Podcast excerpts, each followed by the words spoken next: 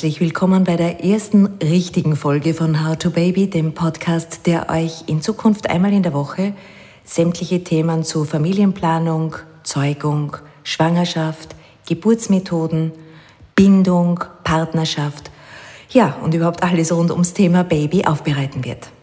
Mein Name ist Petra Russo, ich bin Gesundheitsexpertin, Journalistin, Moderatorin und Geschäftsführerin eines Unternehmens, das Projekte rund um Early Childhood erarbeitet, also alles, was die 0- bis 3-Jährigen betrifft. Dem Trend der Zeit entsprechend widmen wir uns in dieser Folge den brandheißen Fragen rund um Schwangersein und Geburt während der Covid-19-Pandemie.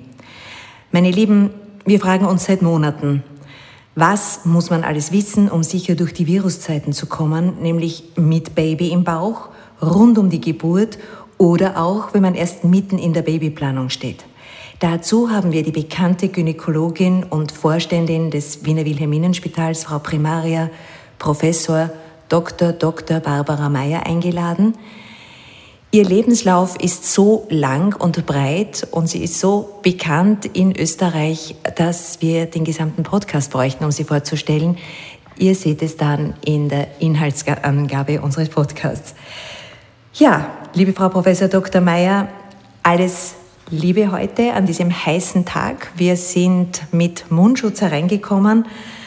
Frau Professor ist so lieb und ist in ihrem Urlaub sogar mit uns in die Ordination, aber ihrem Engagement für Frauen, Schwangere und Familienplanende entsprechend ist sie unerschöpflich.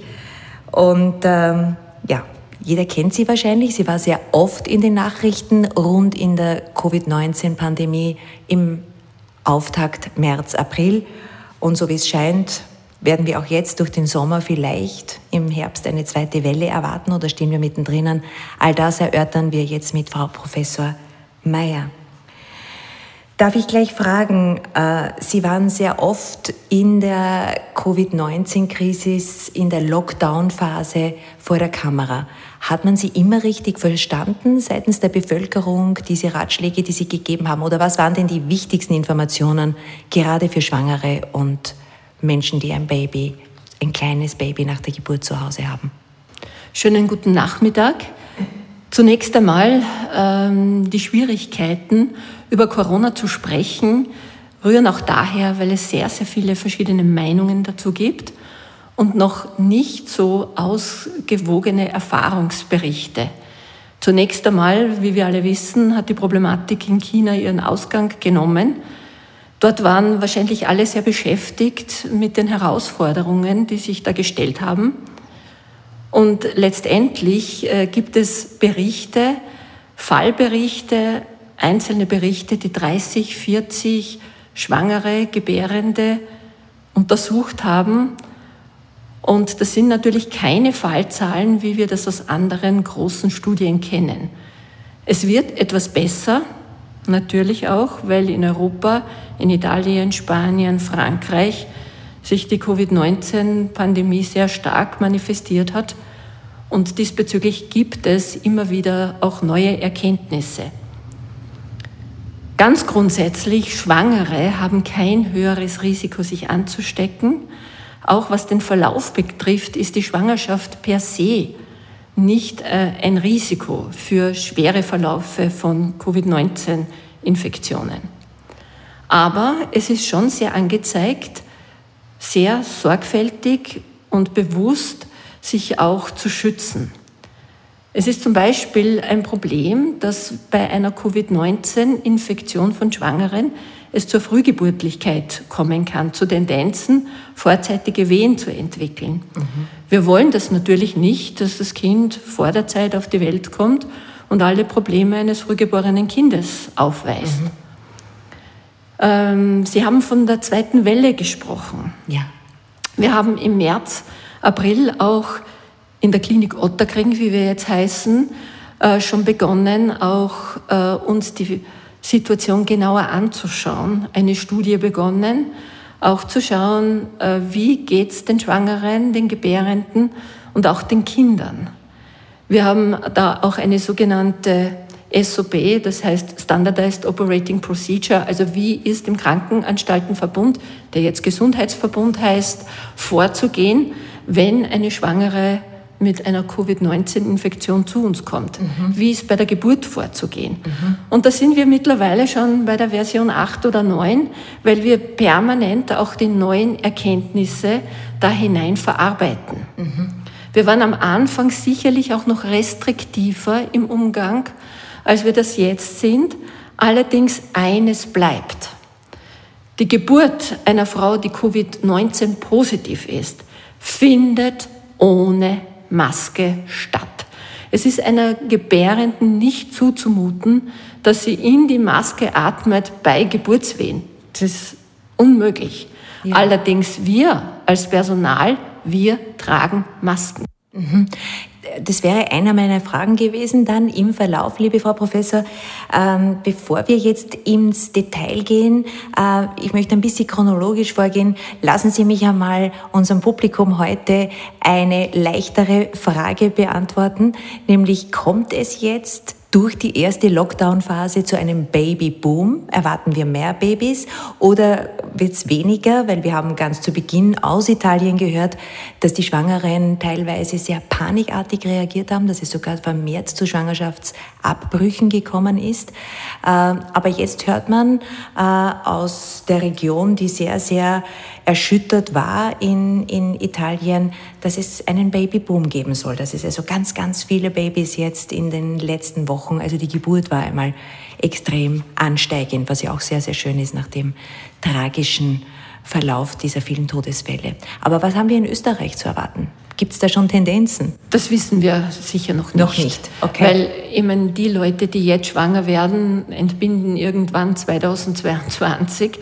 Ähm, es ist wahrscheinlich 21, schon so, äh, dass man sich schon zwei oder dreimal überlegt, mhm. nicht nur, äh, möchte ich schwanger werden, möchte ich ein Kind bekommen, sondern was bedeutet es für das Kind, genau unter dieser Covid-19-Pandemie, Bedrohung auch aufzuwachsen. Genau. Vielleicht denken da schon einige Eltern, präsumptive Eltern, ein ähm, bisschen mehr darüber nach. Also unsere Geburtenzahlen haben sich nicht wesentlich verändert. Es ist traditionell so, dass im Sommer immer die meisten Babys zur Welt kommen und so die ähm, ersten Monate des Jahres immer etwas weniger oder auch Dezember etwas weniger. Aber das ist jedes Jahr so gewesen und da sehen wir dieses Jahr noch keinen Unterschied. Ist ja prinzipiell, wie ich so höre, positiv, wenn man im Sommer zur Welt kommt, für die Psyche des Menschen. Angeblich sollen ja die Sommerkinder weniger zu Depressionen neigen als die Winterkinder. Aber das ist ein anderes Thema. Das erörtern wir ein anderes Mal oder mit Psychologen, die vielleicht Studien haben. Also ich glaube, da gibt es viele andere Faktoren, ja. die da eine Rolle spielen. Äh, solche Beobachtungen sind so ähnlich wie bei Vollmond oder Mondwechsel, mehr Geburten, alle genau. diese Dinge. Genau. Kann sein, dass es gewisse Koinzidenzen gibt, also zufälliges Zusammentreffen, aber ob das Ursachen sind, das wage ich zu bezweifeln. Okay, gut. Dann schauen wir mal, was sich die nächsten Podcast-Folgen so ergibt. Äh, liebe Frau Professor Mayer, gibt es schon Erfahrungen äh, von schwangeren Frauen, die positiv waren, die Covid-positiv waren und Symptome hatten? Gab es das? Ja, das gab es. Allerdings äh, bei uns im Krankenhaus noch keine sehr schweren Verläufe. Äh, was wahrscheinlich auch für die Zuhörerinnen und Zuhörer wichtig ist zu wissen, wie kann ich äh, gebären? Wir sind ja, ja im Wilhelminenspital in der Klinik Otterkrank, das Spital des Gesundheitsverbunds, mhm. in dem üblicherweise Covid-positive, mhm. schwangere, Gebärende versorgt werden. Mhm. Und da kann ich nur zwei Dinge wirklich sagen. Erstens Entängstigung. Sie entbinden ohne Maske, Ihr Partner ist dabei, das Personal trägt Maske, um Sie zu schützen und Gut. sich auch selber zu schützen. Selbstverständlich. Eine Maske dieser Welt äh, hält mehr ab an, oder ist, ist für das Baby wichtiger als die, als die Mama. So denke äh, ich. Es halt bonden ja nicht nur Mütter, sondern mhm. Bezugspersonen. Ja. Äh, es gibt natürlich auch das Angebot, falls sich ja. die Mutter dann nicht hinaussieht, dass andere Bezugspersonen einspringen können. Es ist wirklich so, dass man schon überlegen muss, was ist mir in dieser Situation wichtiger? welche Vorwürfe mache ich mir eventuell, wenn ich mein Kind anstecke? Und das würde ich schon sagen, in der Autonomie, in der Selbstbestimmung der Frau sollte das wirklich die Rolle spielen können. Die Frau, die sagt, die Mutter, die sagt, ich traue es mir zu, super, okay. Mhm. Oder nein, ich kann es mir nicht zutrauen, ich bin von der Geburt geschwächt etc. Wir haben ja andere herausfordernde Situationen auch beim sogenannten HELP-Syndrom. Vulgo-Schwangerschaftsvergiftung wird das häufig auch bezeichnet, ja. wo äh, Mütter auch auf der Intensivstation betreut werden müssen und es dabei natürlich auch nicht zu Bonding, wenn die Mutter intubiert ist, kommen kann. Sie sagen, andere Bezugspersonen, ist das dann der Papa? Und wenn die Mama Covid-positiv ist und der Papa äh, dann noch nicht, darf er dann trotzdem dazu oder wie wird da vorgegangen? Da gibt es ganz klare Regelungen. Mhm. Wer ist Verdachtsperson? Mhm. Wer hat im selben Haushalt gewohnt? Äh, wie sind die Covid-Abstriche? Also oder gibt es da vielleicht Großeltern nicht im selben Haushalt, die einspringen könnten? Also das kann man mit uns für die Geburt mit den neonatologischen Ärzten, den Experten und Expertinnen wirklich gut besprechen. Wunderbar. Jetzt ist es so, dass man hört, dass die Väter in dieser Covid-Pandemie-Zeit oftmals nicht mit zum Ultraschall gehen durften, nicht mit zu Unterkindpassuntersuchungen wegen der Hygienebedingungen in den Ordinationen. Ist es dann schon ein bisschen aufgeweichter worden? Dürfen die Papas mittlerweile mit oder wie wird da in Zukunft vorgegangen? Wir haben jetzt mehr Covid-positive Schwangere und Geburten als im Lockdown. Ja. Mehr kann man dazu gar nicht sagen. Die offensichtliche Lockerung hat schon dazu geführt, dass äh, Menschen etwas sorgloser auch mit der Maskenpflicht umgehen. Also ich selber halte es so, dass äh, Väter kommen dürfen, das ist keine Frage dass es aber schon so ist, dass nicht die gesamte Anverwandtschaft auch auf Besuch kommen kann, überall mit hinkommen kann.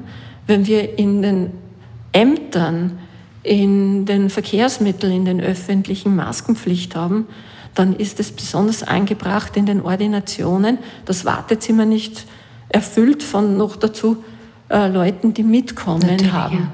Also ich habe es auch in der Covid-Zeit immer so gehalten, dass niemand dem Nächsten die Tür in die Hand gibt, sondern dass man wirklich so schaut, dass man wirklich nach der Reihe das gut einteilt. Wir mhm. halten es auch in unseren Ambulanzen so und äh, ein Nebeneffekt der ganzen Covid-Problematik war, dass uns viele Frauen im Wochenbett gesagt haben, das Wochenbett war ruhig, es kamen nicht so viele Besuche, durften ja gar nicht, es war ganz angenehm. Die Frauen haben sich erholt. Denke ich. Das war das Feedback, ja. interessanterweise. Ja. Apropos, wie sieht es denn mit den Babybesuchen aus, auch wenn man nicht Covid-positiv ist? Also generell ganz normal entbindet etc., alles ist schön. Wann dürfen denn die Opas, Omas, Familienangehörigen das erste Mal jetzt zum Baby? Was wird da empfohlen? Ähm, wir sagen natürlich, Opas und Omas sollten sich ja überhaupt nicht, weiß Gott, wohin bewegen, weil wahrscheinlich ist die Altersgruppe die Risikogruppe. Also ich würde schon sagen, dass man da die gesamten Auflagen sehr streng beobachten sollte und wirklich auch mit Augenmaß vorgehen sollte und sagen sollte, ja, ich sehe mein Enkelkind halt etwas später. Mhm es wäre schon sehr, sehr vernünftig, so vorzugehen. Etwas spät Kinder, das ist auch so noch ein wenig erforschter mhm. Bereich. Also es haben sich Kinder angesteckt. Mhm. Man weiß von Einzelfällen, äh, wo man sich aber auch nicht ganz sicher ist, ist das Introtarin, also schon während der Schwangerschaft erfolgt. Es hat ein Baby gegeben mit IgM-Antikörper, das darauf hinweist, ja. das würde Intrauterin schon ja. passiert sein. Oder aber auch Babys, die sich angesteckt haben, die über das Kinderspital sozusagen dann Covid-positiv getestet waren, weil das Baby Symptome zeigte. Mhm. Also erstens einmal ist ja auch die Inkubationszeit eine gewisse. Ja. Oftmals mh, hm, werden wir da vielleicht auch irgendwo dazwischen liegen. Ja? Wenn die Mutter noch negativ war, später vielleicht eine Symptomatik gezeigt hat, das Baby später angesteckt hat, aber dass sich Babys sicher nicht anstecken, Von dem können wir nicht sicher ausgehen. Wichtige Information. Also auch Babys müssen in diesem Zusammenhang sehr, sehr engmaschig dann beobachtet werden.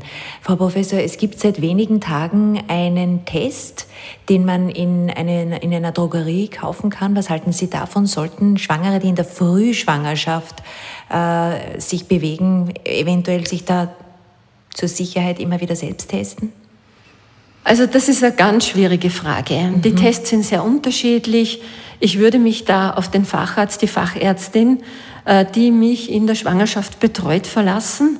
Aber ich möchte eine wichtige Botschaft vielleicht in diesem Zusammenhang loswerden wollen. Es ist jetzt Sommer, ja. aber es kommt der Herbst und der Winter. Und wir sind alle miteinander in Österreich, also ich persönlich nicht, aber Impfmuffel. Ja. Und das ist ein ganz großes Problem. Für die Schwangeren mhm. ist Influenza auch eine, also diese echte, echte Grippe, Influenza, ja. ja, eine massive Herausforderung für die Schwangere, für ihr Baby. Und Influenza gehört in der Schwangerschaft geimpft. Ganz, ganz wichtig. Wenn Sie in der Frühschwangerschaft sind, wenn Sie auch schon ein bisschen fortgeschrittener in der Schwangerschaft sind, nehmen Sie Ihren Impfpass zu Ihrem Sie betreuenden Gynäkologen mit, gehen Sie den Impfpass durch und schauen Sie, was dort fehlt. Ganz, ganz wesentlich. Ich sage das auch als Spitalsärztin, wir wollen im Herbst nicht die Erfahrung machen, dass Intensivbetten mit Influenzafällen womöglich besetzt sind und Covid-Patientinnen und Patienten vielleicht nicht dann die nötige Betreuungsqualität bekommen können. Sie sprechen einen ganz, ganz wesentlichen Punkt an, liebe Frau Professor Mayer, nämlich die Auslastung des Gesundheitssystems in Österreich und die Intensivstationen und Intensivbetten, die wir in den jeweiligen Kliniken vorfinden. Jetzt ist es so, die Influenza-Impfung, wir gehen vom Grippe-Stamm der Grippeviren, der HN1, H1N1 etc. immer aus, dem, dem springen wir ja immer hintenher.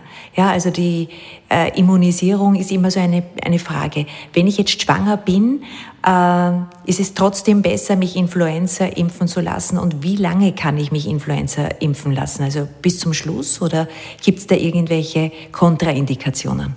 Nein, es ist ganz, ganz wichtig, auch wie Sie sagen, wir hinken manchmal hinterher, aber dennoch, äh, die Impfung ist so gut verträglich. Ja? Ja. Es gibt schon immer wieder einzelne Menschen, die da Impfreaktionen beklagen, aber im Wesentlichen so gut verträglich, dass man unbedingt dazu raten muss.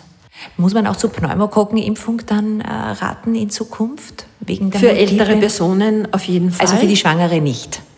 Für die Schwangere nicht. Äh, ich würde das nicht so pauschal jetzt nehmen wollen. Mhm. Äh, es gibt natürlich auch schwangere Frauen mit spezifischen Vorerkrankungen. Und da würde ich noch einmal appellieren, bitte nehmen Sie Impfpass mit alle Ihre Unterlagen, so Sie Vorerkrankungen haben und besprechen Sie das durch mit dem Sie betreuenden Gynäkologen. Ja. Gegebenenfalls kommen Sie auch in unsere Risikoambulanz lassen Sie das durchchecken und äh, da ist es schon ganz wichtig, dass wir alles. Allerdings, äh, die Infektion ist so, dass man Brust desinfizieren muss, weil ja sich auch da sozusagen Keime befinden können. Man muss beim Stillen auch sehr vorsichtig vorgehen. Ist das Stillen prinzipiell aber mehr Immunsystemstärkung für das Baby, wie es ja immer heißt? Die Muttermilch das Beste? An und für sich ja. Selbstverständlich mhm. ist es das Beste. Aber man könnte dann äh, auch. Abpumpen? Bitte? Abpumpen? Ja, ja, ja, Die, die Brust reinigen, abpumpen. Es mhm. war dann auch schon, dass man gewisse Untersuchungen durchführt. Stillen, wir sagen ja, mhm. aber unter den äh, Vorschriften, die so für Covid-19 auch gelten, Desinfektion, alle diese Dinge. Ist zwar jetzt nicht besonders schön und auch von der Stimmung her immer belastet, aber ich würde absolut zur Vorsicht raten. Mhm. Das heißt, Hände waschen, Hände waschen, Hände waschen. Das ist keine immer, Frage. Ja. Wird das verstärkt auch angewandt oder haben Sie aus der Klinik heraus äh, doch andere gegenteilige Erfahrungen? Also doch. Äh, schon. Ich denke schon, dass äh, das sehr angekommen ist in der Bevölkerung. Mhm. Natürlich im März, April, Mai noch viel mehr als jetzt, wo die Lockerungen auch sozusagen unsere Vorsicht gelockert hat, haben. Ja. Äh, ich denke, dass wir da schon wieder einen Schritt zurückgehen müssen, weil das Virus wird sich in den Herbstmonaten und Wintermonaten wieder verstärkt auch vermehren können und es wird vermehrt wahrscheinlich zu Problemen kommen. Es ist zu befürchten. Äh, apropos, wird es, wir hoffen ja und lesen tagtäglich den berühmten heiß ersehnten Impfstoff gegen Covid-19 geben, vielleicht im Jahre 2021, wenn es wirklich klappt und man dem vertrauen kann. Inwieweit ist dieser Impfstoff für Schwangere oder Frauen, die das werden wollen, oder für Babys überhaupt denkbar? Das wird die nächste Frage sein. Zunächst mhm. einmal in der Gesamtpopulation, ja, ist der Impfstoff wirklich sicher? Ist er sinnvoll? Alles das. Und wie Sie wahrscheinlich auch wissen, Studien an Schwangeren und sind Gebärenden verboten. sind natürlich ganz problematisch.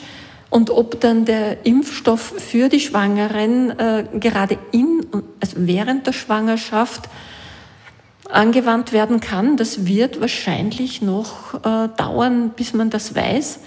Da ist wahrscheinlich gescheit, wenn man sich dann vorher impfen lässt, bevor man eine Schwangerschaft plant.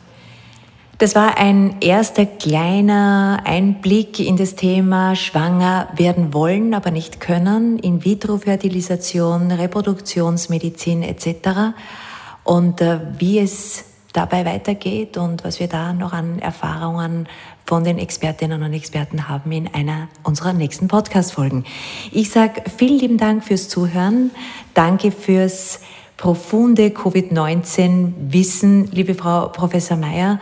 Wir haben es insbesondere sehr, sehr zu schätzen gewusst, als wir in dieser heiklen Phase gleich zu Ihnen kommen durften.